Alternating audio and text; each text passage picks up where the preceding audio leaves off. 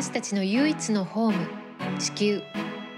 美しい地球を守り次世代へバトンを渡すため今を生きる私たちにできることとは。エメラルドプラクティシズでは暮らしをよりグリーンにする情報を発信。エメラルドのようにキラキラと輝く未来へタオとゲストがナビゲートをいたします。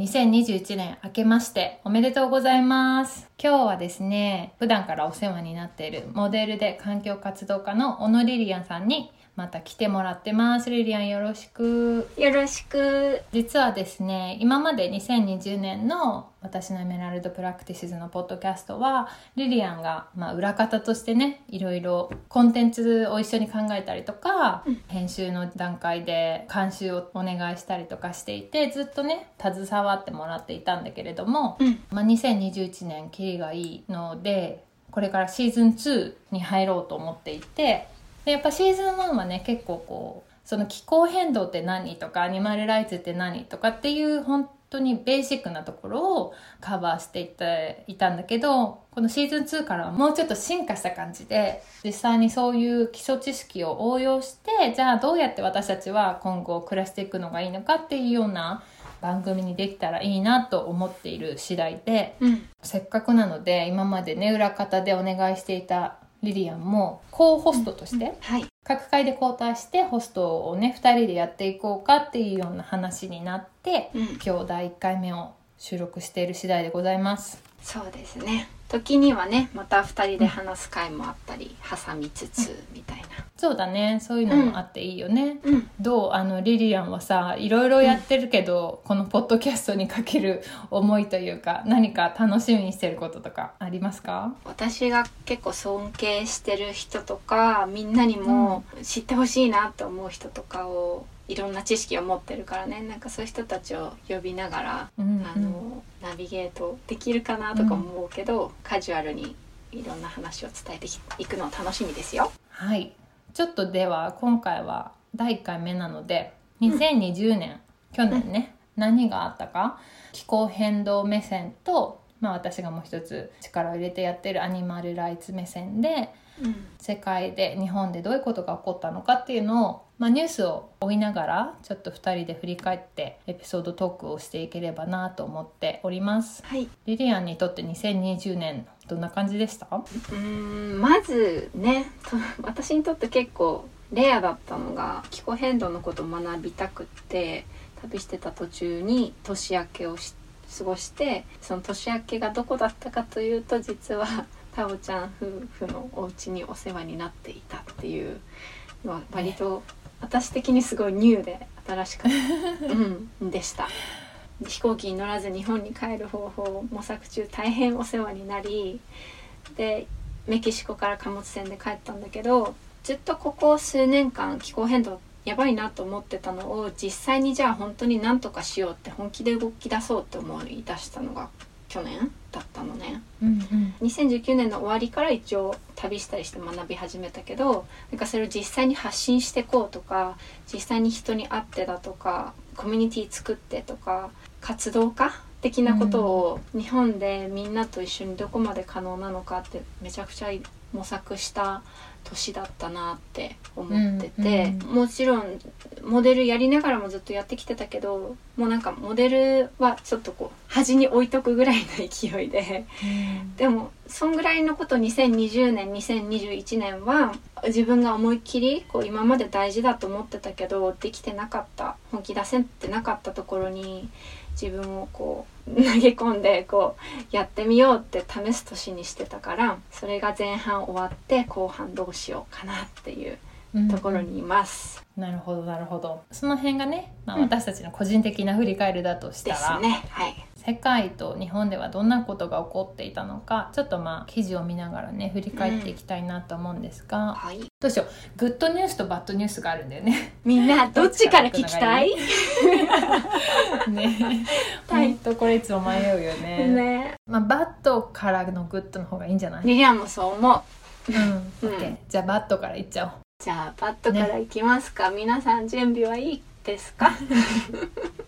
例えばみんなも知ってると思うけどこの気候変動地球の平均気温が上昇していくことで温度が上がって暑いっていう日が以外にもなんかいろんな気候が変動して災害が起きるのね。でうんそれの一つとしては例えばイランで3日間で1年分の雨が降っちゃって2万人以上の人が家を失う大洪水があったりだとかイスラエルでも集中豪雨、日本でもね集中豪雨あったよね7月とか九州の方で。もうなんか日本は例年になってきちゃってるからさ、うんなんか普通になって普通じゃないんだけどね。地元で体験してない人からするとなんかあまたかっていうふうに麻痺しちゃっていくんじゃないかと思ってすごい怖いなと思ってるんだけどね。このポッドキャストにも出てくれた350スタッフの荒尾ひな子さんとかが教えてくれたのが本当に図で見ると台風今までの台風の大きさこのぐらい日本に来てたのっていうのに対して最近のその台風っていうのがもう二回り二回りぐらい大きいのがこう日本を襲い始めたりしてるから、なんかそういうのをねうん。実際に写真で見るとあうん。やばいんだなっても思うと思うしあとはやっぱりその被害額が例えばこのうん。熊本の集中豪雨とかだと1729億円かかってきちゃっててやっぱりお金お金の話じゃないんだけど人の命の問題だから、まあでも通ずるからねそうそうね、う。ん、そうだからその両方の方見てもやっぱりちゃんと気候変動のこと見ていかないとねって思うよね。あとはやっぱりその年明け頃にあったオーストラリアのうん。森林火災とかみんな覚えてるかな？1年前だけど。私はあれが本当にこのエメラルドプラクティシズ始める一番の大きいきっかけだったからさ。うん。本当に脳裏にはきついてるけどねみんなも覚えてるかな、犠牲になった動物は約30億匹って呼ばれていて火災の数は1万5,000以上あったし少なくとも、うん。5,000匹以上のコアラが亡くなってしまったっていう、とても衝撃的なニュースがあったりシベリアで38度を記録して、北極圏で過去最高だったっていうニュースとかバッタが大量発生しちゃって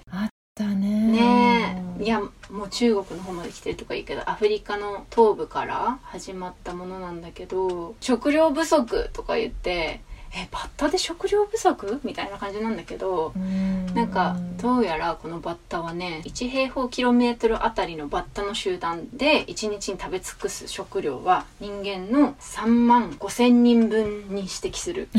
って書かれてて。もう数が大きすぎてピンとこないけどとにかくすごいよね。とにかく本当にね食べ尽くしちゃうんだっていうので確かにうんでもこのバッタがなんで温暖化によって大量に発生してるのかとかそういうことも見ていかないとと思っちゃった。細かくは言えないけどもやっぱりこう気候変動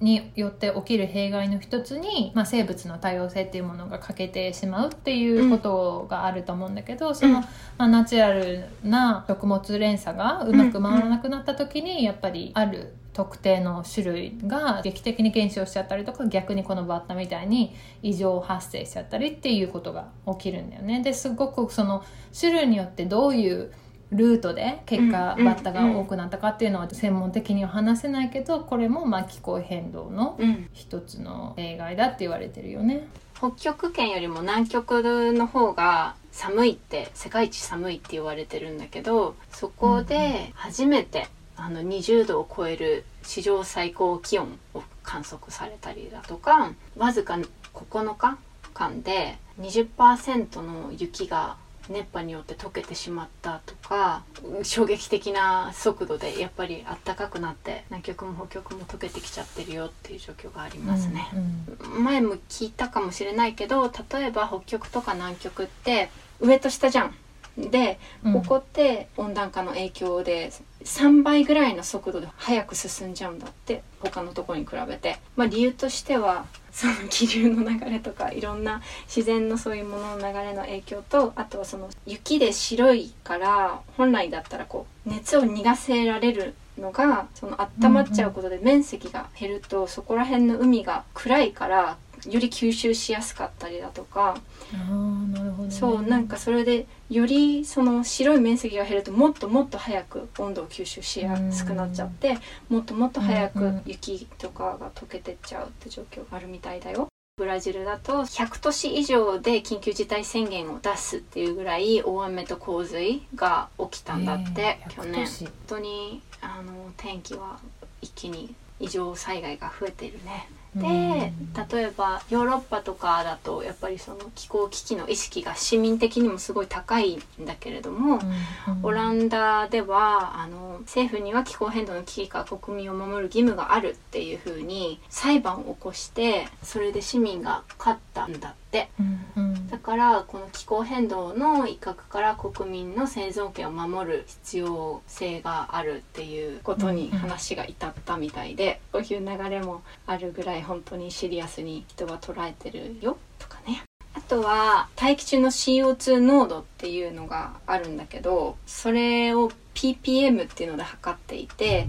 CO2 の値がやっぱり今年も更新しちゃったって。今年は 418.32ppm まで CO2 濃度が上がってしまいましたっていうのもあった。ああそうなんだ。なんか情報見てたら2020年は CO2 の排出量は7%減ったっていうような情報も見たけどそれとは違うってことだよね。そうだね。実際に大気中に漂っている CO2 の濃度ってことだね、うんうん。濃度、そう。だからうんうん。あのどんぐらいの勢いで排出してるかとかいう話ではないから、そう。でしかも温室効果ガスっていうと CO2 以外にもいろんな物質特にメタンとかがよく聞かれてるものだけど、メタンとかは時とともにね CO2 に換算するとちょっとその温室効果が下がっていく物質なの。例えば、まあ、研究者によって言うことは違うから正しい数字は言えないんだけど大体 CO2 の25倍の温室効果がありますよって言われてたりするけど、なんでそう言われるかというと最初排出した時は80%ぐらい温室効果があるけど時とともにどんどん減っていくからうん。その温室効果がメタンっていう物質が、ねだからまあ平均的に25から20から25ぐらいで言われることが多いんだけどあいにく CO2 その二酸化炭素っていう物質はあの半永久的に変わらないのね温室効果が。そうなんだ。そうだから出しちゃったらその分ずっとそこにあり続けるこう何かで吸収させていかない限りっていうものだから、今までに排出されてるものがすでにやっぱり多いから大気中に、そうやってい今リリアンが言ったようにそのなくならない CO2 の濃度っていうものは、まあ、増え続けていたけども、まあ、実際そのコロナがね多分メインの理由だとは思うけど、まあ、産業がね少しスローダウンしたことによって排出された温室効果ガスは全体では減ったっていうようなねニュースではあったんだけど、まあこれをうん。いいニュースとしてねお伝えはしたいんだけども、私が今言ったようにその今すごく特別なコロナっていうウイルスと戦ってる私たちはまあいやおうでもねそういうビジネスを止めなきゃいけなかったりとかっていうことがあって、うん。まあ、その結果この温室効果ガスの削減があったけどじゃあこれが本当にその減少傾向にあるのかっていうのはさまたちょっと違う話でなのでこれはちょっと一回脱線しちゃったけどそうだね。なんか本来だったらさ、2020年から毎年7.6%ずつそうだね。昨年に比べて削減していくことでその1.5度目標をなんとかうん。間に合うかも、パリ協定守れるかもと言ってたけどこれはね2020はい。年なので、2021年はもう本当に勢いを持ってね削減していってほしいんですけども、まあうん。このぐらいにね、ネガティブなニュースはしておいて、ポジティブなニュースもいこうか。そうだね、例えばフロリダ州がエバーグレイド・ウェットランドっていうところを土地を買って石油採掘されないようにその自然の土地が。あのフロリダ州がその土地を買ったっていう資源を買ったっていうのうん。がすごくいいニュースだよねとか、うんゴールデングローブアワードうん。でのゲストに振る舞われたご飯は全部プラントベーストだったよとか。マイクロソフトも2030年までにカーボンネガティブにしますって宣言したの。カーボンネガティブってすごいよね。なんかみんなカーボンニュートラルでいっぱいいっぱいなところをネガティブにまですると。そう。吸収しちゃうぜっていう減らしてくぜっていう宣言、しかもね残り9年だからすい、ごいいいなと思う。うんうん。あとはルクセンブルグが公共機関すべて無料にして車よりもシェアする乗り物に乗っていくようにこう切り替えてったりだとか。例えばインドでは200万人の人がソーシャルディスタンスしながら集まって2億5,000万本の木を植えたりとかもしてたの。うん。木ってね CO2 吸収していくからね。うん。あとはスウェーデンとオーストリアで最後の石炭火力発電所を全て閉じたとか、進んでるね。ねまあ言ってるね。ね本当に追いつきたいよね。本当に。Future Feed っていうのはなんか団体の名前ってこと、がその、えー、と海藻を牛に食べさせることで、牛が出すメタンの8割を削減できるっていう発表をしたの。へえなるほどね。だから牛のメタンを削減に海藻を食べさせようっていう,、ほうほうそでもこれ微妙なとこだな私としては。やっぱりさアニマルライツやってるから。う知ってる。ねそれそれでねなんか解消されちゃってじゃあいいでしょってなると困るけどまあまあまあ。そう。リリアンも、まあまあリリアンもアニマルライツ、うん。牛さんは食べたくないって思ってるから、うん。微妙だけどまあでもそういうメタンを減らすための研究してる人もいたっていうねうん。でオーシャンクリーンナップっていうチームが川からだけれどもプラスチックを減らしていこうっていうのが成功してうまく進み出したとかあとまあ中国がね、その2060年って全然まだ遅すぎるんだけれどもそれでもその2060年までにはカーボンニュートラルにしますっていう宣言をしたとか、まあ私的にはねこのジョー・バイデンが大統領になるっていうのはとても大きいニュースだと思っております。そうだね、まあジョー・バイデンとカマラ・ハリスは就任したらすぐにパリ協定に戻るっていうことを宣言しているのでね、4年間トランプ大統領がもう一生懸命後ろに後退させようとずるずる引っ張っていたものをなんとかねね。こうちょっとその遅れを取った分もね、早回しにいろんなことが前に進むといいなと期待しています。はい日本の企業も、うん。あの旭化成さんとかも石炭火力の使用をゼロにしますっていうのと2030年までに自社で使う水力発電で全て電力を、ま、賄いますって言ったりとか、ホンダもカーボンニュートラルを実現しますっていうふうに決めたっていうことがあったり。一つ一つの企業を終えてないから中途半端なことになっちゃったら嫌なんだけどさ、こうやっぱ宣言するっていうことだけで終わってほしくないなって思う、そうだね。う。うんん、なんかやっぱり宣言はできちゃうけどじゃあ具体的にどうやってそれを本当に削減していくのかニュートラルにするのかっていうところまで出してるとことそうじゃないところっていうのが多分今後ねすごく差が出てくるかなと思うので、うんそういうやっぱり具体策を出してるところとかもうすでに動き出してる企業とかを応援していきたいなっていうふうには思うよね。うん、実際に変えてるっていうのが見えてくるといいよね、結構でもなんだろう意外とその大きい企業大手企業、うん。日本はちょこちょこっとしか取ってないけどなんか意外とウェブサイト見るとそういうの書かれてたりするところもあって、うんあの、うん。うんびっくりした。なんかさそれすごくさ、うん。難しいなと思うのがさうん。いいことはさやっぱりそうやってウェブサイトにも書くし、こういう取り組みをしてるっていうことをさなんだろう透明性を持って本当にやってくれてるんだったら応援したいっていう気持ちとでもその傍らでやっぱりすごく、うん、自分の信念と合わないところなんだろうね例えば動物実験だったりとか CO2 をすごく排出する産業をしていたりとかっていう風になった時にうん。なんかこうどこまでさ自分がそれを応援することによってうん。需要ありますよってことを示すべきなのかとうんうん。やっぱりそこはなんて言うんだろうグリーンウォッシングじゃないけど、うんうなんんか中途半端に言ってるけどでも8割方9割方ね環境に悪いことしてる企業じゃないかって思うのかそこってなんかこう人によってねすごくこううんうん。差が出てきてるな今って思うところだな。そうだね。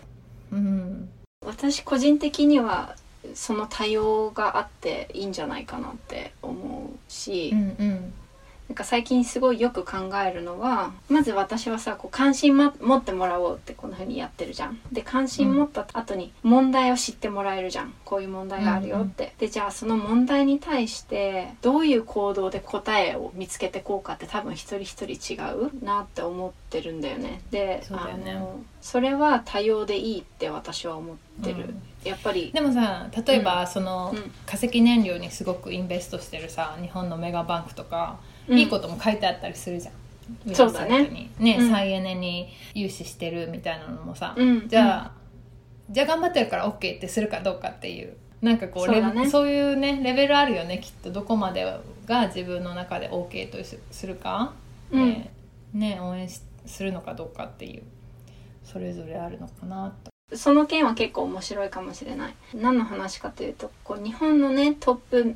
メガバンク3つみずほさん UFJ さん三井住友さんってあるんだけどこれらがその今までその石炭火力一番その電気を作る上で空気も悪くするし CO2 の排出量ももうめちゃくちゃ高いっていうものを日本国内でもだしアジアの国々でその建設する時にお金を貸し出すっていうのをやってきたのね。でそれを世界的に見てもいろんな銀行が辞めてる中日本のそのめっちゃリッチな銀行たちは続けていてでそこを数年間私はその辞めてくださいっていう活動に参加してきたんだけど、今年そのそうまあいいニュースっちゃいいニュースなんだけどこのうん。うん3つとももう原則として今後はその石炭火力には投融資しませんって言ったんだけれどもうん。何か特別な条件でもない限りって原則としてだから。新規はやらないけど今までのものは継続するって言ったとこもあったよね、そうだね。あるある。プラスそのずっとこの活動の中で問題視してきているベトナムのね石炭火力発電所ブンアン2っていうあの、うんものがあるんだけどそこにあの国際協力銀行っていうところが融資するっていうことを決めたのね。うんうん。でその国際協力銀行っていう中には日本のその銀行たちも3メガバンクとも入っているの。うん。よ。だからこう自分の名前を掲げて融資はしないけどこの協力銀行としてはお金をサポートしするっていうの体制を取ったっていうのは言ってることと違うよねってなっちゃうから、うん。がまあちゃんとそういうのを見定めていけるようになるのはうん。特に大事だし、特に日本日本だけじゃないけど日本もよく見せて裏ではちゃんとやってなかったみたいなことも多いからタオちゃんが言ってるようなものの見方を見極めがね。そう見極めが大事。でもさ、うんそんなこと言っても情報どこで拾ったらいいのみたいなところもあるから。そうだよね。でもさ、うん。私もこのポッドキャストでさ、何回かもうすでにその個人的にね自分の口座をそういうメガバンクから解消して大ベストするっていう動きがあるので、まあ、そういうふうな市民としての気候変動に対してのアプローチというかね運動ができますよみたいなことをずっと言ってきてたんだけど実際さ、うん。私この活動を始めてから、まあ、コロナがあったっていうのもあって日本に帰れなかったんだよね。うんうん。でさ日本に実際に行って実印とか持ってかないとうん。銀行口座さクローズできないからちょっと先延ばしになっちゃってたの、うんでもこの間私さリリアにもあったけど帰ったから、うん。帰国したから日本にその際にさやっと行けたんだよね。うんうん。で私3つのねメガバンクの1つと長年、まあ、口座持っててうん。でそこを解消する時にさうん。あのまあさ解消自体はすごいすんなり言ったの。もしなんで解消、なんなんでそのクローズするんですかっていうことをうん。もし聞かれたらすごい正々堂々と理由を言ってやろうと思ってたんだけど、聞かれることもなく残念ながら、多分私の残額だったらもう痛くも痒くもなかったんだと思うんだけど。でもそれでさクールバンクって呼ばれてるさ、うん。その楽天銀行とか自分銀行だっけ？なんかいるいくつかさやっぱりそういう化石燃料に融資してないっていうことをちゃんとクリアに出してるうんでそれがクールだってクールバンクだっていう認証を、ね、団体さんからもらってる銀行があると思うんだけどそれをね、まあ、あの開設する手続きを取っていてでもちょっとそれで時間がかかっちゃったから、一旦そのメガバンクからの口座のお金を今まで持っていたメガじゃないうん。割とマイナーでうん。結構インターネットバンキングとかがまだ日本で流行ってなかった時に最初にやり始めてで私ほら海外で仕事してたからうん。外国通貨もやり取りしやすいところがあってね。でそこに、まあ、お金を一回移したんだよ。うん。だけどちょっと待ってと思ってやっぱりクールバンクに載ってないからうん。でもウェブサイト見てもさなんかいいことしか書いてないじゃん？うん。だから電話したのね。うん。ですごい。まあ偉い。そうそうそうそう、うん。いやなんかやっぱ海外からだとさまあうん。電話できるんだけど、なかなか時差とかはさ、そうだね。で時差ってさその実際の時間じゃなくて言葉のズレの時差が結構大変でさ、うん。なんかに普通に地味に23秒とか空くとさ、うん。なんかうまく会話進まなかったりとかするから、うん。まあ、ちょっと先延ばしにしてしまっていて、うん。でまあ、今回さそのもう一つの銀行に電話した時に、うん。まあ、こういう動きがあるので私はまあ今までお世話になってるんですけどあの化石燃料に融資をしていないかどうかちゃんと聞きたかったんですけどっていうふうに電話したらさもうすっごいたらい回しにされて。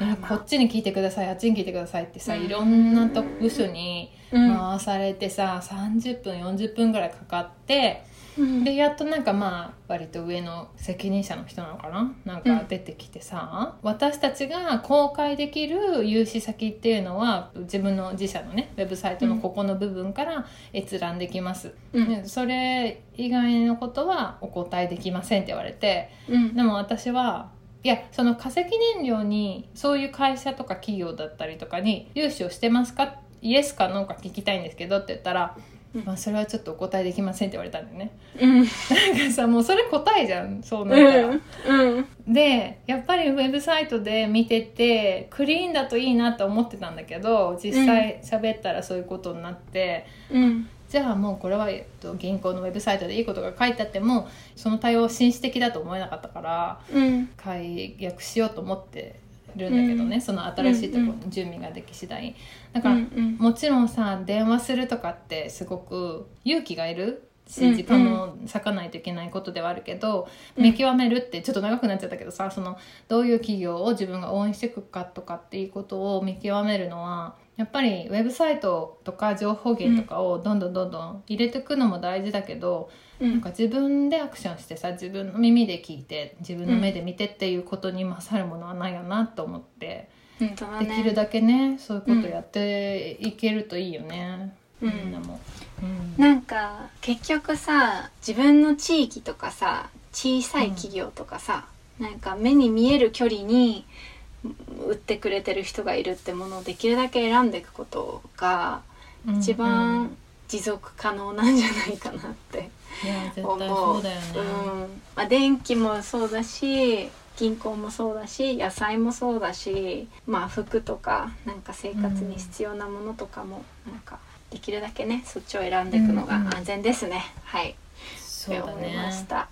まあ、グッドニュースはね他にもあったよね。だから一番やっぱりこうドンとこうインパクトがあったのはさ、まあ、菅首相になって2050年までに官房ニュートラルってやっと日本が宣言したっていうのは、うん。まあまあグッドニュースグッドニュースグッドニュース、ううん私あとまあ小泉さん環境大臣も含め、うん。あの炭素税カーボンプライシングっていうんだけど、CO2 とかその温室効果ガス出しちゃうものに対して、うん。お金をつけてこうっていううん。のも検討し始め、そう課税をしていこうっていうのを始まって、そういうのを検討され始めてるから多分2021年今年に具体的にどのぐらい1トンの CO2 に対していくら払わなきゃいけないですよっていうのが見えてくるんじゃないかなって思ってます。うんうん。うん。そのさ炭素税の話が出た時にさ、うん。ツイッターとかでさうん。なんかそのそれを発表した、えっと政治家の方の名前とうん。ハッシュタグでなんか彼を辞めさせようみたいななんていうのああいうのツイッターストーリーみたいな中井さんだ、うんあったよね。そうそうそう。はい。でさそれで私にリリアにすぐ連絡してさなんか炭素税についてさ、発信してみたいな感じでお願いしたりしたじゃん？そうだったね。そう、でもなんかあれもちゃんと私ポッドキャストでカバーしてなかったなと思ってさ。うんうん。ねやっぱり税金がこれ以上かかるっていうことに対してまず最初に市民としてのさリアクションとしてはさやめてって思うのって普通なのかなとは思うんだけど、うん。でもそれによってどういうふうに自分たちの生活だったりとか健康だったりとかいうのが守られていくのかっていうこともちゃんとやっぱり一緒に考えていかなきゃねいけないなと思っていて、で炭素税に関してはもうすでにあるんだよね日本も。そうあるの炭素税。でもそれはなんか本来はその1トンの CO2 に対して最低でも5500円ぐらいの値段が課税されないと効果がないってされてる中、確か300円とかなんか確かそのぐらいしか今かかってないんだよね。だからあみんな。のスーパーのレジ袋2円とかいう感じだよね。多分そうそんな感じ。意味ないなみたいなね、うんうん。ってなわけで。そうまあ、それをまあちゃんとフェアな値段で課税していきましょうっていうことをまあ発表された中井さんがいらっしゃったんだけどうん。すで、にヨーロッパとかではね普通のことでお酒やタバコやまあ、税金ってそれぞれさいろんなかけ方が違ったりとかしてる中でやっぱりね、環境を汚して私たちの生活や健康に被害を脅かすことを商業としている方々とかそうなんで私たち企業に対してのは、えでもこの炭素税っていうのは企業だけじゃなくて一般市民にもかかってくるから、うん。例えば車持っててガソリン車だとそれによって排出されるだからガソリンを買う時とかにも多分かかってくるうんうん、いやでもそうんれがうん。正当だよね、そう。だから企業って言ったのはさ企業がやっぱりこうドカンとさ大きいポーションを持ってるからだけどそうだね。それがさ個人的に燃費の悪い車を使ってる人はやっぱりそれなりにちゃんとまあペナルティって言ったらおかしいけどさうん。ちゃんと正当なお金を払うべきだしっていうのはさこうみんなの権利が守られるうん。取り組みだと思うので私はね応援しています。私もそうです。あの、うん。私たちの生存権がかかっているからね。その、本当だよね。CO2 出しちゃってるイコール自分たちの首を絞めてるっていう状況があるから、うんうん。あの出さないためにそこにお金をかけて出さないために動いてるところとかにうん。お金が回ってく、私たちの命を本当に守っていくってところにその課税された税金が使われるようになるシステムが一番ヘルシーじゃないかなって私も思う。ねこれはもしかしたら2021年に進展があるかもしれないね。うん、きっとあるところだと思います。うんすごい2021年もすごい勢いで変わっていくと思うな。うん。去年12月1日に発表されたクライメットアクショントラッカーっていうウェブサイトがあるんだけど、ここはその何をやってる研究してるところかというと、パリ協定の1.5度目標に向けた各国のあの政策努力のインパクトの分析をしている団体なのね。で、うんうん。その調査結果によると日本やその他の国々がねネットゼロ宣言をしたからいつまでに CO2 ゼロにしますみたいな、とかアメリカのバイデンが当選したとかいうので今までだったら今世紀末までに3度以上気温上昇されてしまうっていうふうに予測されてたのが最も良い場合で2.1度の予測になったの。うんうん。うん、でこの2.1度も実はあの、まあね全然アウトなんだけれども その今と比べ物に例えば1.5度未満だとえー100年に1回北極海の氷が全部溶けるのが2度になると10年に1回それが起きるっていうぐらいその1.5度と2度で大きい差があって。うんうん。でもその今世紀末までに一番うまくみんなが頑張って動いたらねその2.1度っていう予測になったっていうのは1.5度がこう見えてきたじゃん見えてきたね。目標として、そうだね。そうだからそういった意味ではやっぱりいろんな国がなんか結構30年先とかさそう20年先とか10年先のことばっかり言ってちゃダメなのもあるんだけど実際に。今うんうんうん。今年何を変えていくかっていうのがすごい大事だけどやっぱ宣言していくことでこう、うん。それがみんながやったらどういう世界が作れるのかどんぐらいこう、みんなが生き続けられるのかっていうのが見えてくるから、うんうん。これはやっぱり宣言は大事だよねって思わせてくれるうん。ものでした。だね。やっぱ相乗効果でね、まあ企業なんかさ、ね、向こうがやってるんだったらこっちもやらなきゃっていうようなさそこに、あのちゃんとすごくポリシーがもしなんていうの追いついてなかったとしてもねやっぱり周りがそういうふうにクリーンになっていくことで、うん。業績も伸びてっていうようなのがやっぱりこうどんどん絶対的に起こってくるっていうふうに見えてる中で、うん。やっぱりこうどんどんどんどんお互いを刺激してやってきてくれるのはね助かるなとは思うよね。ね、だからこれからはもうその多分いついつまでにいくら減らすっていうその 宣言の競争がますます激しくなるだろうなってね。思ってるしどんどんだってさ、うん。それぞれの国更新してるわけ。ドイツは、うん。えー、と50年までっつったのが35年までになってやっぱり30年までみたいに言って変えてったりとかしてるんでそれがますます激しくなるでしょう。そうだでね。でなんかあと私個人として感じたこととグッドニュースは人が動くと本当に変わるよっていうニュースもうん。つぐらい、うん日本のことで言いたいなと思ったんだけど、うん。例えば去年そのあまりにもたくさんの人がこの危機的状況であるっていうのを知らないからそれをメディアが報道する責任があるよねっていうのでまずはじめにその NHK さんに気候危機をもっと報道してほしいっていうアクションを SNS で呼びかけてでそれで最終日に実際に現場に行ってアクションしたんだけどその結果、NHK がその内部の人たちがねその声をちゃんと拾ってくれて番組をいろいろ作り始めたりだとか、本格的にこの2030年が分岐点であるっていう、うん。タイトルのプロジェクトを立ち上げていろんな番組を作っていくみたいに動き出したの。これをちゃんと取り上げますって。そう。だからなんか、やっぱ私たちが動くとちゃんと声が届くっていうのはうん。まずこれ一つあるし、うん。あと日本ってその再生可能エネルギーの中でバイオマスっていう発電方法が含まれてるんだけど、この中には環境に配慮されてないものもあるのね。例えばそのパーム油を燃やすことでうん。発電するっていう発電所もあってこうなんで問題かというと、まあ、これ聞いてる人多分みんな知ってるけど、まあ、パーム油って熱帯雨林をめちゃくちゃ壊しちゃうプランテーションの問題があるから。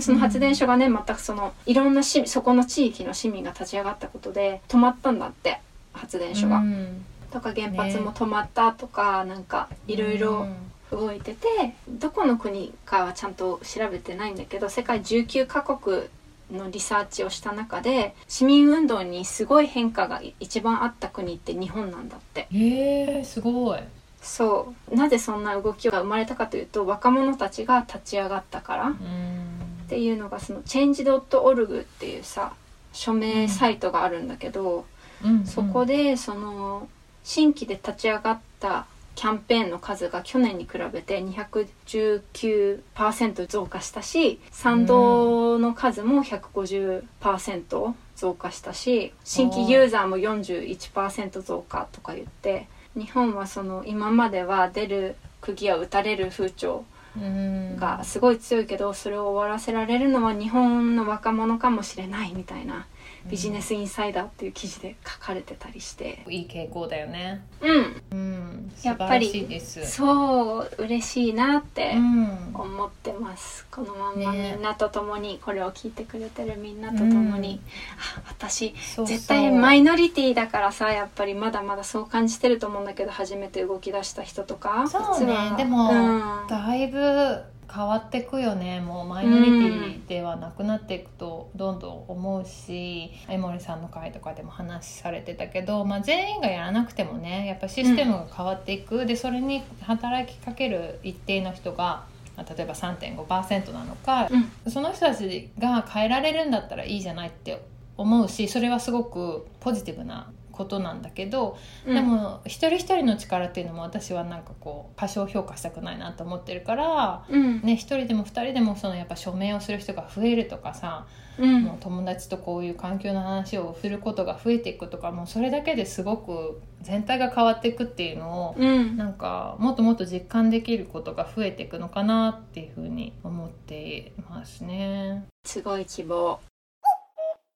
えー、と私も力を入れてるアニマルライツの方もねちょっと振り返りたいなと思って。ぜひ。えっ、と、先日ね、その、プラントベーストニュースっていうウェブサイトというか、ニュースサイトがあるんだけど、その人たちが作ってる、毎年ね、ビーガンのニュースだったりとか、進展だったりとか、いろんなことを、まあ、うん。出すドキュメンタリー映画があって、で、それにもね、結構こう、まとまった情報があったから、そこからも抜粋させてもらいたいなと思ってたんだけど、うん。まずさ、こう、やっぱり2020年、一番大きかったことって言ったら新型コロナウイルスがねね。世界中で猛威を振るったってことなんだけど、まあ、私もこのラジオでね、結構何回か言ってるから復習にはなってしまうんだけど、伝染病っていうのは、まあ、得てして、まあ、動物から来ることが多い。うん。でそのよく言われてるのが2つあって1つは人間が自然を破壊して森だったり熱帯雨林だったりを開拓することで、うん。そこに生息しているウイルスが、まあ、人間界に出てきてしまうっていううん。ものでいろんなねその土地を開拓する理由はあるんだけどもその中でも例えばアマゾンの火災の9割は私たちがお肉を食べたいっていう需要を満たすために家畜を育てる場所だったり、飼料を育てる場所だったりっていうのを作るためにアマゾンの森だったりが燃やされてるっていうことがあって、まあ、直接的にコロナとは関係ないんだけどもそういうふうにして伝染病っていうのは流行りやすくなるっていうふうに言われているよね。でもう一つは、やっうんぱり私たちがこう工業式畜産って呼ばれるようなすごく不衛生だったりとか、うん。非人道的なことを動物にやってしまっていて、産業動物っていうような呼び方をしたりして、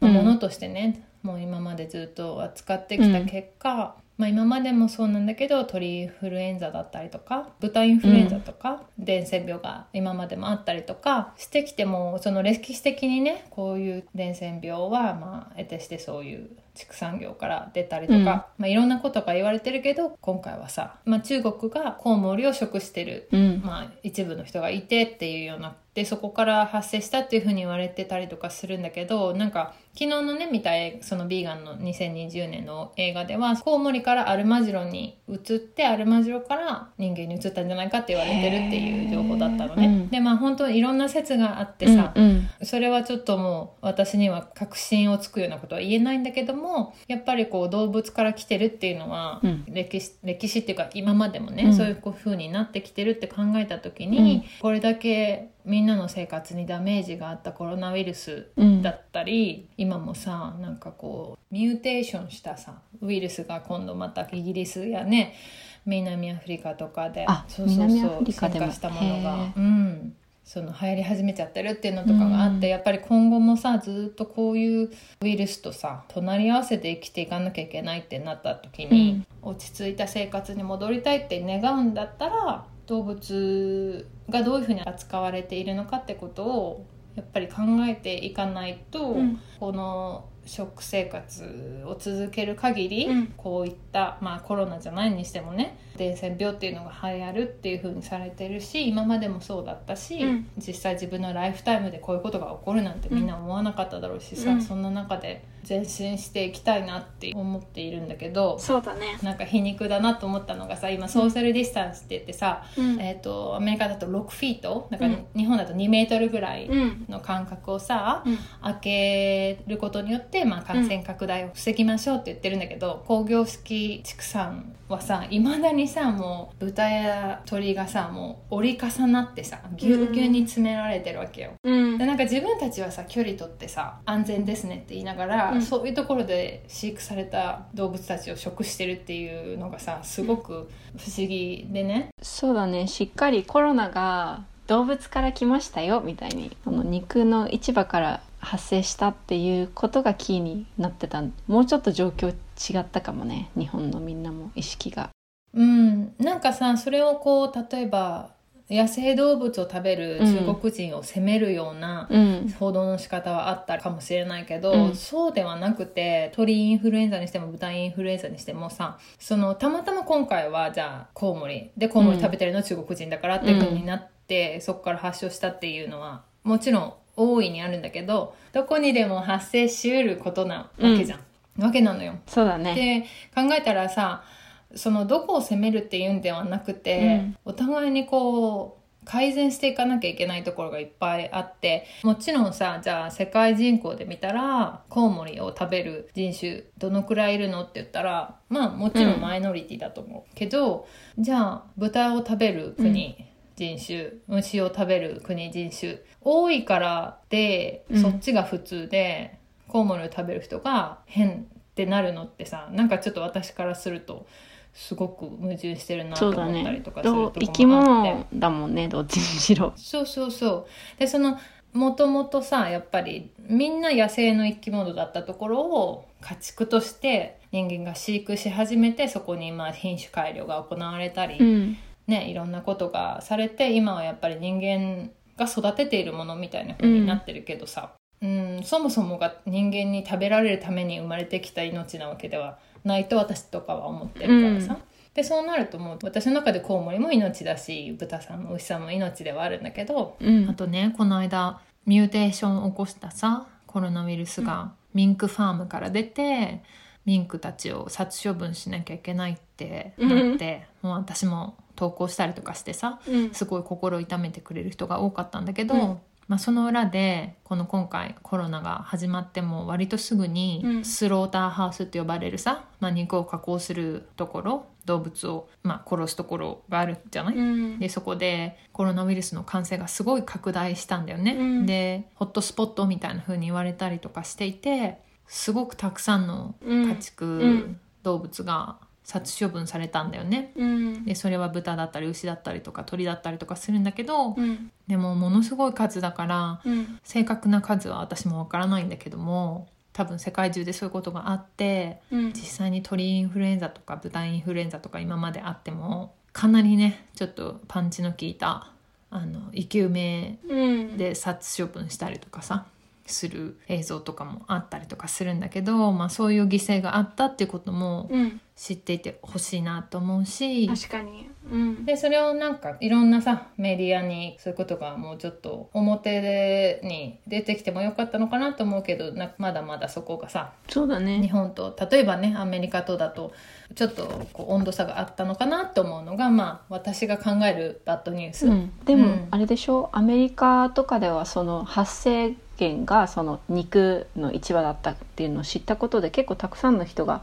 あの肉を食べるのをやめたみたいなこと言ってなかそうったなんですよ。あの有名なコメディアンの人だったりとか、うん。まあ、そういう時事ネタをね扱うんだけど、うん。あのアメリカのコメディアンっていうのはそういう人たちが結構声をね上げて、そもそも不衛生なところで動物を飼育するっていうのはどうなんだってことを言ってったからだと思うけどその、うん。まあ、過去5年間からの数字なんだけどアメリカは580%のビーガン人口が増えてるっていうデータがあったりだとか、うん。そのまあプロテインの代替としてお肉じゃないプロテインとしてまあ主にねソイミートとかソイのプロダクトがあるんだけどそういうものがさスーパーですごい売り切れ続出してたのよ。すごでもう天日が買えないって言って、友達とみんなで騒いでてさ、いへなんかその需要が本当に増えてるんだなっていうのがすごい実感できて、うん。それはねなんかすごく嬉しかったんだけど、うん。ここからグッドニュースになっていくんだけどもともやっぱり気づいてる人は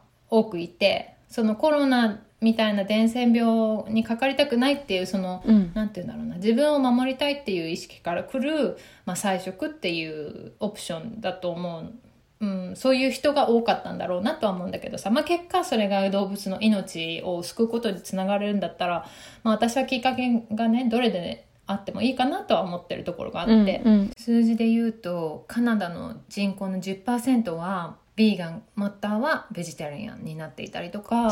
ドイツはこの4年間で、ビーガン人口が約2倍に増えたとか、うん。で私もこの間日本に帰っていたけどやっぱりうん。すごくいろんなお店でうん。ビーガンオプションっていうものがさできたりとかして、あんまりなんか 知らないから、うん。あのここでお名前出すのもなとは思ったんだけどさ、お。うん。たまにさ YouTube を見るのね私。うんうん。あんまり詳しくないんだけどさ。で、あのオリエンタルラジオの中田さんうん。うんが、数ヶ月前にさそうんうん。のビーガンとは何か菜食主義ってどういうことなのかみたいなビデオをさ出したんだよね。出してたね。でその時さ、そうそうそう。であのインスタでもさあの盛り上がったりとかしてて、まあこういう考え方がありますよっていうような紹介だったからさ。うん。うんそれでもやっぱり誰かがこうやってヴィーガンのこととかそういう思想について有名人の人が取り上げてくれるのっていい、すごく嬉しいなと思ったんだけど、昨日かな？なんかたまたま関連動画みたいなさ、サジェスチョンで出てきたうん。ので新しめの動画でさ、その中田さんは実際に今ビーガンをやってるんだって、実生活で、うんすごいね。うんそうそうそう。でそのことについてお話ししててさ、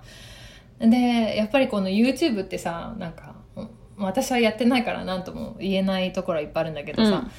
テレビみたいなスポンサーシップがね、うんうん。またちょっと違うスポンサーシップだと思うけど、うんテレビのような規制がかかりにくいっていうかさ、うん。みんなすごくクリエイティブなことができるって言われて、まあ、テレビを見ていた人口の人たちがそっちに移行してってる流れがあるじゃない、うんうん。でなんかやっぱそういうところに、まあ、視聴者もテレビじゃ流せなかった真実だったりとかさいろんなタレントさんだったり影響力のある人が、うんそういう事務所のフィルターだったりとかさいろんな圧力がかからないところで本当はどういうこと考えてるんだろうってことが見えたりとかさ分かんないけどなんかそういうところで、うん。そのビーガンが使われるっていうのがもうすごく嬉しくてさうん私、うん。そう。そうだよね。でなんか、うん。やっぱり変わってきてるなって実感するよね。ねえ。なんかさでもコロナきっかけで多分その肉を控え始めた人増えたと思うの日本でも。絶対超増えたよね。何パーセントそれこそアメリカみたいに500%増加とかの数字は出てないかもしれないけどさ、調べられたらいいのになとか思った。そうだね。なんかもともとがどのくらいいるのかも分かんないところからだから日本はさそのうん。ビーガン第一波じゃない今、うん多分ファーストウェーブだと思うの、うんうん。はっきりしたニュースとかでさ、うん。断言する人とかいないからさ、うん。私も言ってしまうのもどうかなとは思うんだけど、うん。これ本当になんていうの一つの見解としてさ、うん。コロナにねかかる人、そしてかかってから治る人と、うん。まあ、命を落としてしまう人っていう人がいる中でさ何がじゃあ違うんだろうって考えた時に、うん。やっぱり普段口に入れて体に入れてるものってすごく影響するんじゃないかって思,、思い直した人っていうのは多分世界中にいっぱいいて。そうね。うん。でそれと同時にやっぱりさ、まあ、気候変動の問題アニマルライツの問題健康の問題からこう総合的に見て、まあ、菜食の方が健康にいいらしいよとかさ、うん。そういう情報が本当に YouTube もそうだけど、うん。いろんなとこでやっぱり耳とかね目に入るようになってきたら、うんうん。まあ増えるよね 自う然んに。絶対ど増えていくよね、その速度うん。は違うかもしれないけどその一人一人のうん。何するかとかアプローチによって。でも変わっていくよね自然に。なんかねいい風は吹いてるなっていうのはすごく思っていて。うんどこだっけ？JBS っていうんだっけな？あのブラジルで一番大きいっていうか世界のうん。肉のシェアで一番大きいお肉のさ、うん。カンパニーがあるんだけど、うんうん。そこもビーガンミートを出し始めたっていうぐらいだからね。すごいね。それはすごいね。すごいよね、うん。もうお金もそっちに動いてるってことが大きいよね、うんその倫理的なところだけではやっぱりなかなかさ気持ちが追いつかない人もやっぱりマーケットがそっちに行ってるっていうのが変われるうん。きっかけになっていくよね。そうだね。いろいろ思う人もいると思うけどやっぱりとは言ってもいいことだよね。その大手の肉をもう結局めちゃくちゃさ動物を殺しまくってお金を稼いできたところがバンバン殺すっていうのを、まあ違う形で稼げるようになろうってするっていうのは、まあね、まあね,、まあ思うところはあるよね。よっぽどやってきたんだろうみたいなところの気持ちも分から分かるしでもとは言ってもやっぱ一匹でもその大手がさ殺す数よりも大豆で売れるものを作るっていう方にかけてった方が減っていくだろうなとも思うし。あとはやっぱり働いてるね、うん。方たちもいるっていう風になってきた時に、その人たちの職が失われるっていうことよりはその内容が変わっていくっていう方が、みんながハッピーなのかなとは思うけどね。そうだね。なんか結構よくさこのビーガニズムのことで、私にも相談のメールが来たんだけどその畜産で働いてる人たちのことも考える必要があるよねみたいな結局話で、うん。その人たちがじゃあ今後どうやって生活していくのかみたいな。なんかそれこそ分かんないけどさカナダとか10人に1人じゃん結局ビーガンになってる人って。うんイコールそのうん。畜産業で稼いできた人たちもこう辞めてってるんだろうなとも思うんだけどうん国とか自治体とかこうどうやってそういう人たちをサポートしてったのかなっていうのが最近私的に気になるトピックで。うん。なんかなんかね、まあこれも本当に一意見だけど、あの環境活動家の人がさ、うんうん。それについてインスタだったかな？コメントしててさ、うんうん。あこれすごい腑に落ちるなと思ったのが、うん。それをさ言う人って結構そこを理由にしてるだけの人が比較的多かったりとかするんだよね。うんで例えばシャーペンがね、うん。普及した時に、鉛筆を作る会社のことを心配しましたか？とかさ、うんうんうん。その携帯が普及する時に、ファックスの会社のことをケアしていきましたかとかさわかんないけど、うんうん。あじゃあいいそれは違うか携帯と家電か、うんうん。そのごめんあのコンパリソンが間違えちゃったけど、うん。でもやっぱりその常にさ、うん。そのニーズって変化している中うんで、うん。それにやっぱり対応していかないといけないわけじゃない社会が、うんうん。うんでもちろんみんな一人一人の命が大切だし一人一人の生活のことを考えて生きていきたいとは思うけど、うんでもやっぱりそれだけじゃ前に進めないっていうのもある中で、うんうん。まあ、畜産に関してはさ、うん。例えば代替肉のビジネスだったりとか、うん。化石燃料に関してはさそういう再エネに変わっていったりとかさ、うん。変わっていくものがあるんだったら、いいのかなと思うんだよね。でも多分そのさ大豆ミートとかを作る技術を持ってないじゃん？牛を今まで育ててきた人とかって。まあでもそれはさ、うん。まあなんて言うんだろう正直すごく冷たい言い方に聞こえるかもしれないけど、 adapt できるところとできないところっていうのはまあ出てきてしまうのはしょうがないと思うのね、うん。でもそれって何の分野においても、うん。まあ、テクノロジーとかが多いと思うけど、うん。やっぱり古いものが廃れていってしまう中でどうやってそのじゃあ新しいニーズとマーケットにフィットできるのかっていうのはさやっぱりビジネスとしては常にこう変動していくものを追ってなきゃいけないっていうのはあると思うから、それはやっぱりこうなんていうんだろうな存続できるところとできないところっていうのはできてきてしまうかなとは思うよね。うん。ソーラーパネルとかさとうん。大豆を育てるみたいなのやったりしたらどうだろうね。そこの土地を全部 変ええてでもそうなんだよ、ね。結局さあその、まあ、牛を育てていたところで人間が食べれる大豆を育てることによってさ、うん。いろんなものがセーブできるわけじゃない、だって大豆もさ人間が食べるのって作られてる2%ぐらいしかないわけで、その動物を経由しないで食べることで、まあ、水の汚染もなくなる水が干ばつすることも、ね、避けられるとか、なっていくとさ、まあ、温室効果ガスもそうだし、うん悪いことにはならないと思うんだけどね、なんかちょっと似たような問題なのかわかんないけど、うん。思ったのがさ、うん。テスラがさ、うん。あの電気自動車のテスうラがね、んうんドイツにうん。新しい工場を建てるって言って森林を開拓してたんだって、うん。でさその電気自動車自体もさ、まあ、賛否両論あるんだけど、うん。まあ、私自身も正直テスラ乗っててさ、うん。私は車を所有したことはなくて、うん。そのリースだったからさずっと、うん。じゃあリースが切れた時にじゃあ次は電気自動車にしたいなと思ってそうしてはいいるんだけど、うん。やっぱり自分が運転する自動車から地球を温めるガスが出ないっていうことに関しては気分はいいけどやっぱりそのじゃあそれが作られてる工程でさ、うん。例えばその森林を伐採して動物たちがね傷ついたり死んでいったりとかするってなったらさあそれは問題だなと思ってうん。思ったんだけど、うん。でもやっぱりさ何かのものを作る時に、まあ、場所なのかなんだか分かんないけどうん。犠牲が出ないってことはほぼないのかなって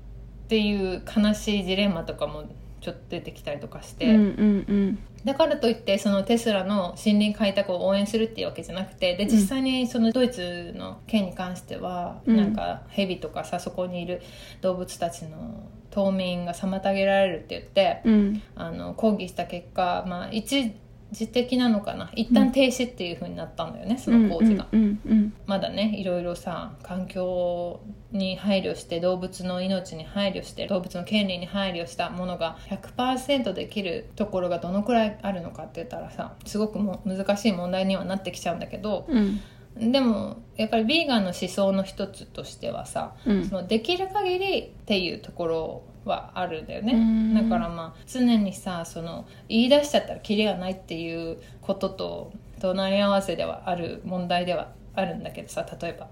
なんかオリーブにしてもコーヒーにしても作る時にね開拓するしコットンもそうだしまあさいろいろやっぱり場所を使うってことにしてそこにもともといた生き物がじゃあどうなったのかって言ったらさ、それはやっぱり犠牲があったって考える方が普通だと思うから、うん。本当になんかね そうなるとブレッサリアンみたいなさ空気だけ吸って生きれたらいいねみたいな風になっちゃうんだけど でもやっぱり本当に自分もやっぱり大事にしていきたいしうん。他者も大切にしていきたいってなった中で、うん。どれだけ自分が気をつけてうん。自分の判断材料としてそれを有効に使ってポリシーを持ってまあものを購入したりとかさ企業をサポートしたりって風にできていくか。でそれがね、うんなんだろうな大人としての責任として。っていうなんかそういうのでまあ私は今落とし込んではいるけどね。うんうん。ねどこまでできるかだよね。そうなると本当にできる限りってなってくるね。そうそうそう。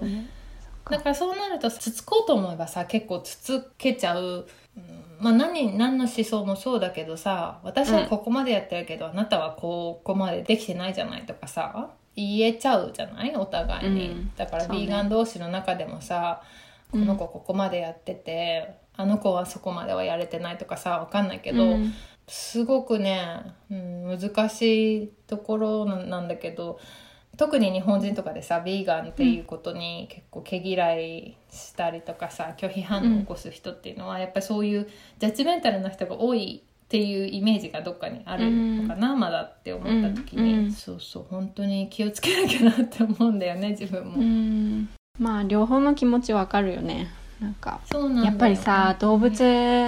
が虐待されてるのをさ毎日のようにこう感じながら何とかしたいと思ってたらさ、うん、やっぱ少しでもさ、うん。動物傷つけたくないって言いながら革の製品持ってるだけだったとしてもさ、うん。なんかもうそれが ダメなんだよってさ、うん。思う思う気持ちもわかるし。いやめちゃめちゃわかるよね。ね。でもねお互い大きく見た時にやっぱりさ全体的に数を減らしていきたいわけじゃん。その傷つけるっていうの、で少しでもやっぱ味方の人同士でさこうぶつかり合っちゃうと力をお互いに奪い合っちゃうからさ、なん。なんか大きく見て仲間だよねっていうところから、うん。でもその問題に対してのいや本当に最近思うんだけど問題に対してのアプローチの仕方ってみんな違うと思うし、うんうんうんそれが違うから人間って豊かで面白いと思うし、なんだよね。なかなかそこのお互いの選択に対して攻撃じゃなくって私はこう思うからこれ大事にしてるんだっていうのでそれでインスピレーションを受けるかもしれないしさなんかうんうんそういうので一緒に前に進めないかなって思ってる。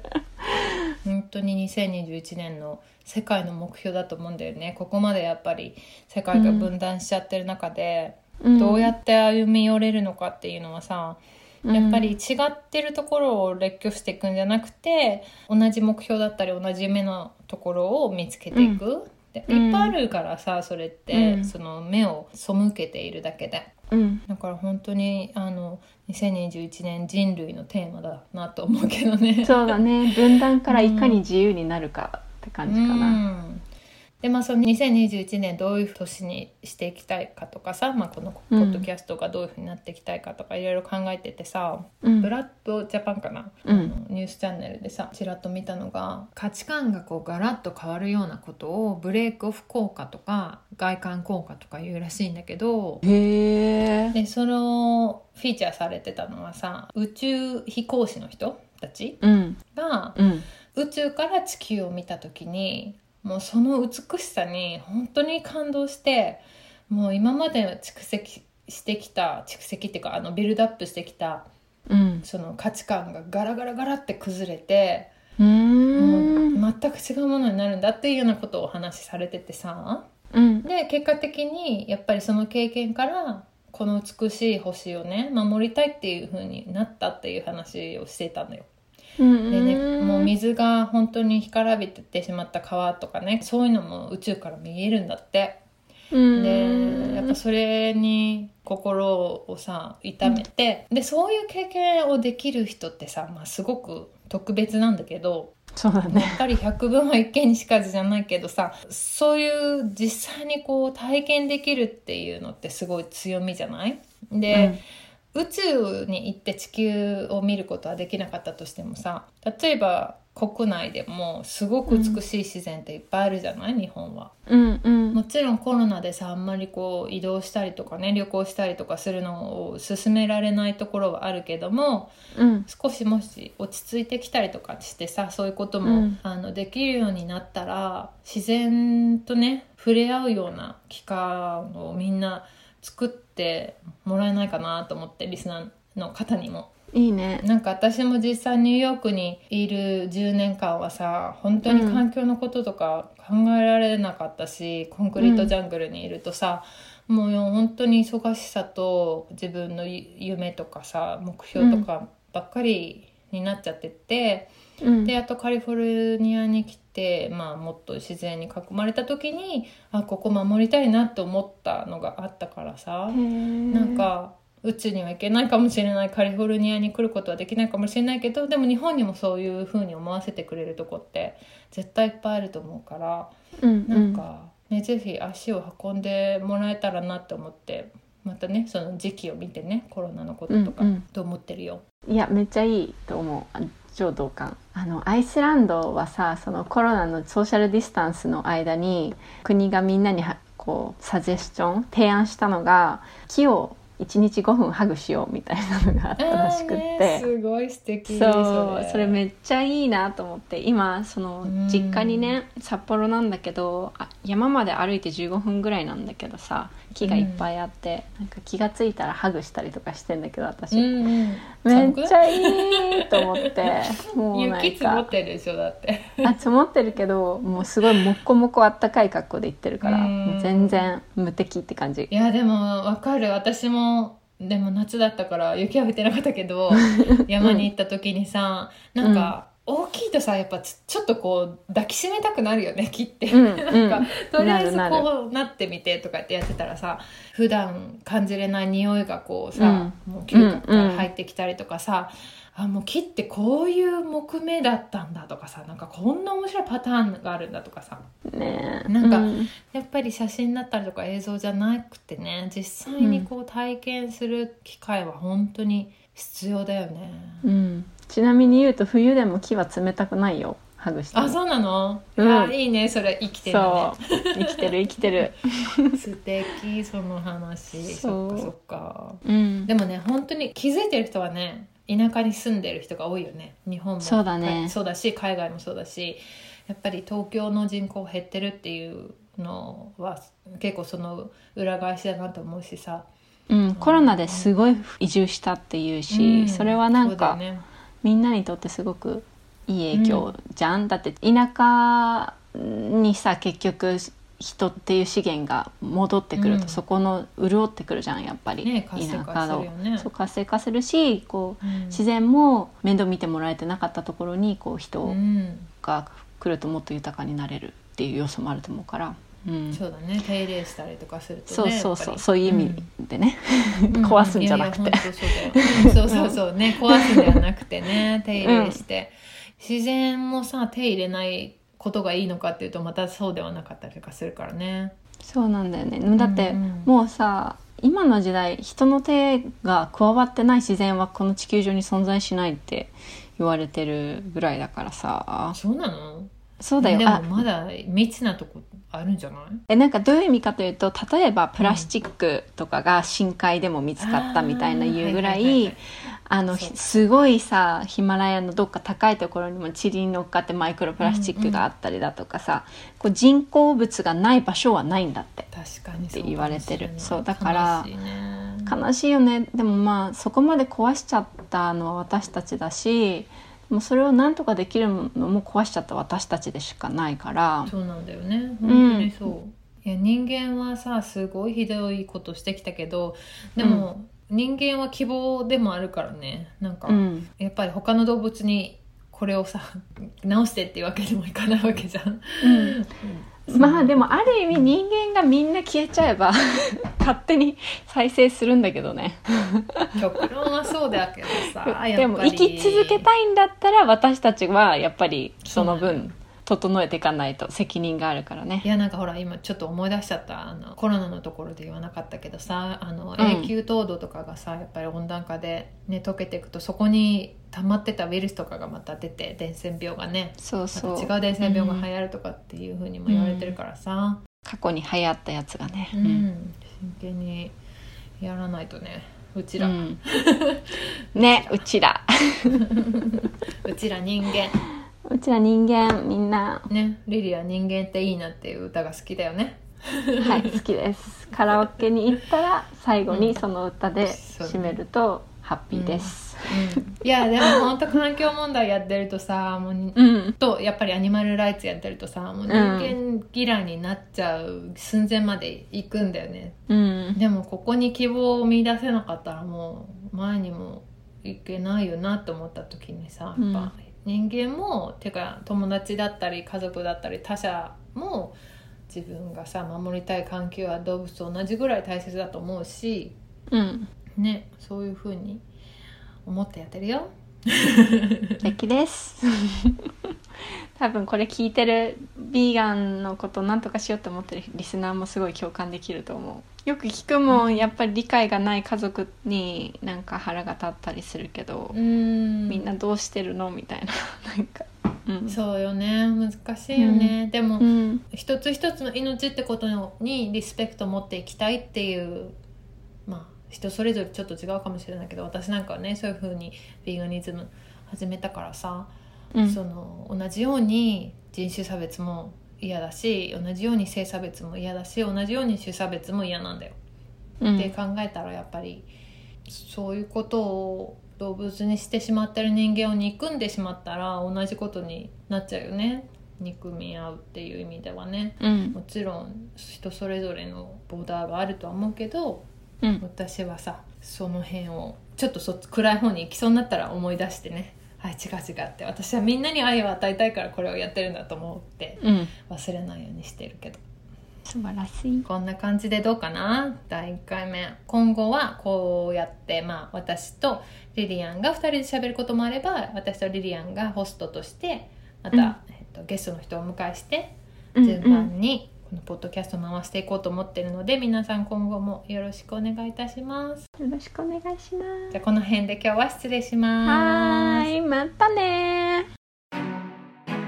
エメラルドプラクティシズでは Twitter や Instagram でも随時情報をアップしているのでそちらのフォローもよろしくお願いいたしますそれではまた次回 co-host は小野リリアン監修は大井ゆいか音楽はジェームス・マレンがお届けいたしました